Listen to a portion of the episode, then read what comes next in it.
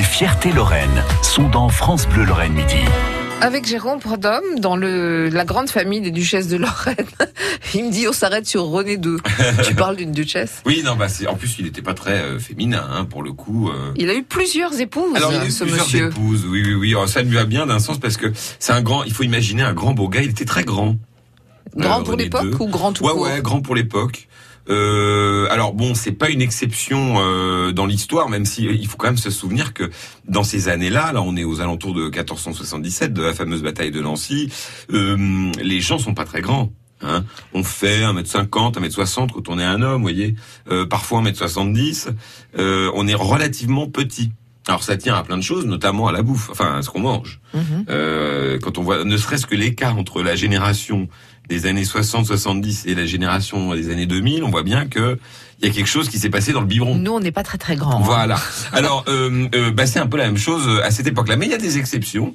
Euh, Il y a notamment René II. Alors, le plus connu euh, va naître une trentaine d'années après, c'est François Ier. François Ier grand est absolument immense. Il fait quelque chose comme 1m90 passé, peut-être même 1m95. Il est extrêmement grand pour l'époque. Et plutôt beau gosse, il va en jouer beaucoup. hein. Il va d'ailleurs choper quelques petites coquetteries. Euh, comment Il va aussi, euh, d'ailleurs, il est très coquet euh, dans l'autre sens du terme, François Ier, puisque rappelons que il a longtemps porté la barbe. Il a porté la barbe quasiment tout son tout son règne. On le voit bien hein, représenté avec des, des beaux yeux noirs, euh, puis cette barbe là, parce qu'il s'est pris un tison dans la tronche. En fait, il a fait une bataille de boules de neige avec des potes. Il y en a un qui a mis un caillou dans le dans le flocon, enfin dans le la boule de neige Boule pour de déconner. neige. Il se l'est pris dans le menton. Ça lui a fait une cicatrice pas très jolie. Et il a eu la présence d'esprit De... de devenir le premier hipster de l'histoire quand on regarde puisque il avait une barbe relativement bien taillée. Tout ça pour dire que René II, un beau blond, euh, tout ça, euh, épouse euh, dans un premier temps euh, la euh, comment une fille d'Harcourt. Euh, c'est un joli mariage mais pas euh, on va dire pas la hauteur du destin que va avoir euh, René. Si vous voulez, les Darcourt, c'est une vieille famille, c'est une des plus vieilles familles de France. Euh, Il y en a un qui est très connu, c'est Godefroy d'Harcourt, euh, qui euh, notamment est un de ceux qui a déclenché la, la, la guerre de Cent Ans. Alors il est connu pour avoir été, euh, euh, de mémoire, il, il s'est battu en en duel sur une plage euh, en Normandie, il a perdu, euh, il a été, on lui a coupé la tête en plusieurs morceaux parce qu'en fait on a, on l'a, il fait partie de ceux qui ont on été ratés. coupé la tête en plusieurs Bah, il a été morceaux raté. Il y en a eu plusieurs dans l'histoire Ah. qui ont été ratés. Il y a eu euh, euh, le plus connu, c'est euh, ah, je- je- le comte de Chalais.